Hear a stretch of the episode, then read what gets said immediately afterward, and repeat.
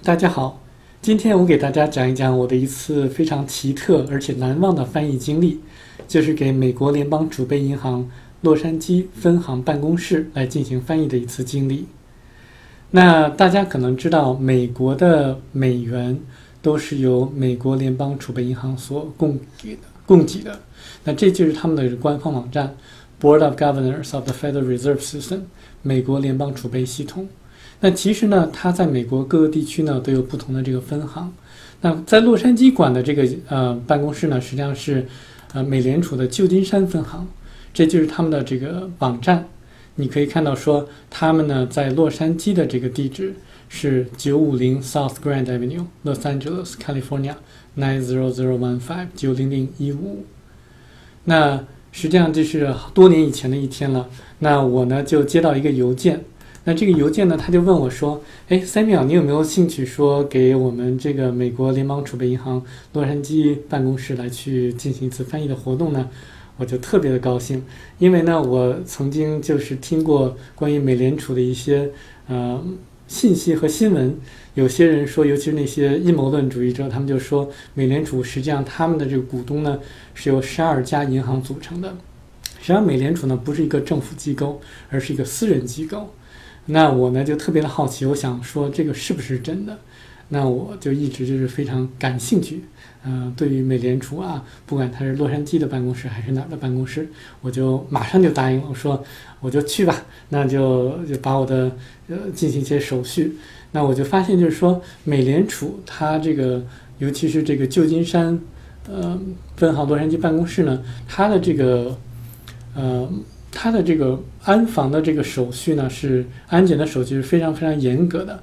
他那时候呢，他就要求我呢，就是提供我的很多的这个呃信息，就包括我的名字啊、我的驾照的复印件呀，以及我的车牌号。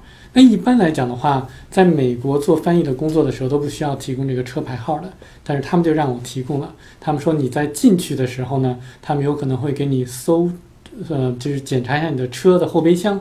请你不要介意，我说没有问题。我当时开的车也并不是特别好的车，我想那就检查就检查呗。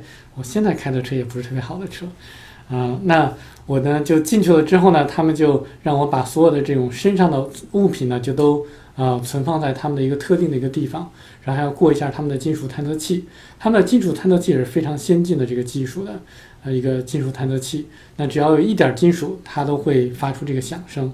那进去了之后呢？那我呢就是翻译的对象就是呃美联储洛杉矶办公室的人，还有呃中国人民银行的一个代表团，所以他们之间讨论很多非常有意思的话题，一般人都接触不到话题，就是他们之间的合作啊，还有一些技术方面的问题，所以我在这儿就不能多讲了，因为是保密的。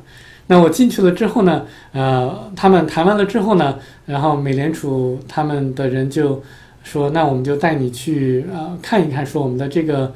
呃，这个地方吧，所以他们就带他们去了这个地下室。那地下室就是他们放钱的这个地方。那我就看了一一就是叫做很多很多的钱，还有很多很多的金条都存放在那儿。那钱呢都是用这种呃推车来去拉的。那这个可以说当时是大开眼界。然后其实呢，你们如果要是看一些网站的话，也可以搜索到一些这个相关的一些信息。比如说美国的一个网站，它叫 Yelp，它呢就是说，嗯，给一些这个地方来去评级，或者说评价一下，像我们的这个大众点评，那他呢就是说这个，你看，security is very tight，and phones, purses, etc. are stored for us from arrival to departure，and we pass through a metal detector。他就说这个安防呢是非常非常严格的。那像手机呢，这个。钱包呢，还有一些都是要必须要存放起来的。那从进去一直到出来，那都是要被存放起来的。所以大家有兴趣可以看一看这些信息。其实呢，它这个美联储来讲的话，洛杉矶的这种办公室是呃对外公开的。那只要是你要是组一个团，十五到二十人，然后他们其实都是可以去让你去来去拜访的。但是呢，他们开放的那个地方呢，都是。呃，属于是对外开放的一些陈列的一些地方，而并不是我所刚才讲的地下室。